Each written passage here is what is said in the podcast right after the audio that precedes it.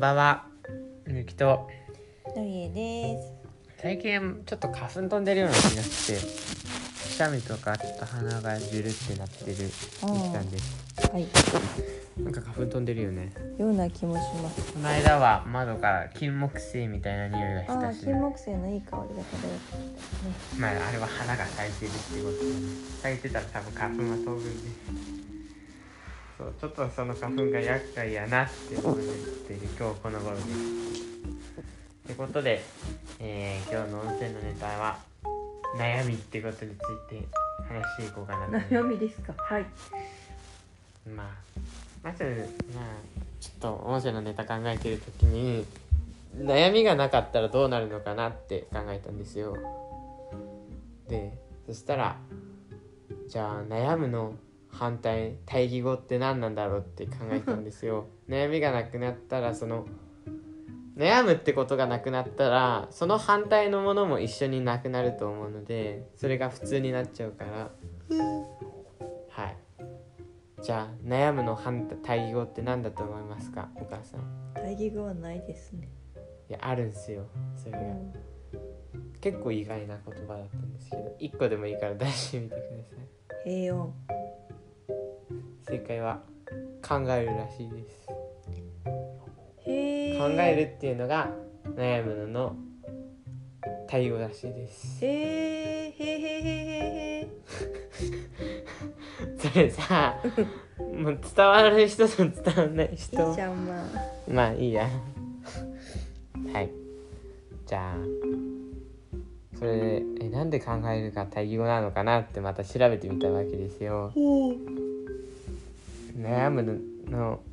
考えるの意味をどういうことか説明してもらえますかお母さん。っていうか悩むのはね、うん。基本漠然とした不安感がね、うん。こう心配だ心配だっていうのが悩みなのでね、具体的には考えれば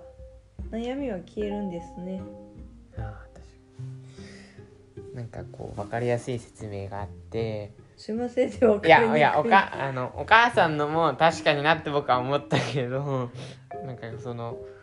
あれらしいです。悩むってことはえっとなんていうの物事を複雑にしようとしてて考えるってことは物事をシンプルに捉えようとしてる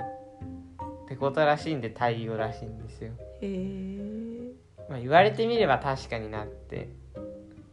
こうなんか悩む時って大体なんかいろいろと複雑に考えちゃってさいろいろとなんかしがらみとかさうん。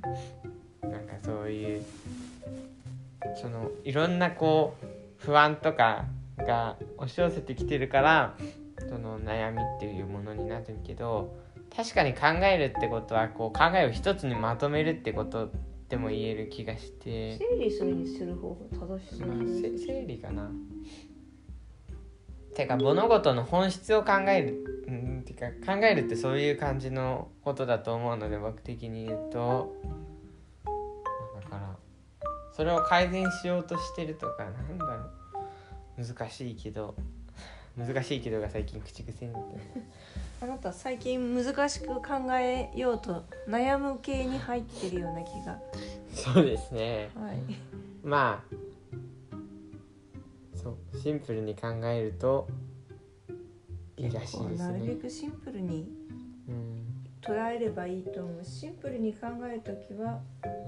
自分の体感覚優先でいいなって思う方を優先した方がいいでもそれで言うとと僕すっごい悩みやすいってことになるんですよ。物事を複雑にシンプルじゃなく捉えるのが好きなんで基本。まあそういうのはそれはそれでいいでもと思うあれか。僕はその複雑に捉えた後シンプルにしようとしてるからまあまだいいのかなって思うんですけどなんかそんなことを調べてちょっとへーって思ってへーへーへーへーって思ったんで。そう思ったしちょっと納得できたんでね。対義語っていうのとかそのなんで対義語かっていうのもはい。まあ言われてみればなんとなくそうかもって感じなんですけどまだ、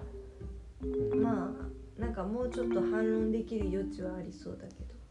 まあけどなんとなくへえって思ったんで、うん、へえだよねうん、今日はそんな感じでした。ってことで今日も聞いてくださりありがとうございました。また明日も聞いてください。以上ゆきとありがとうなりえでしたございました。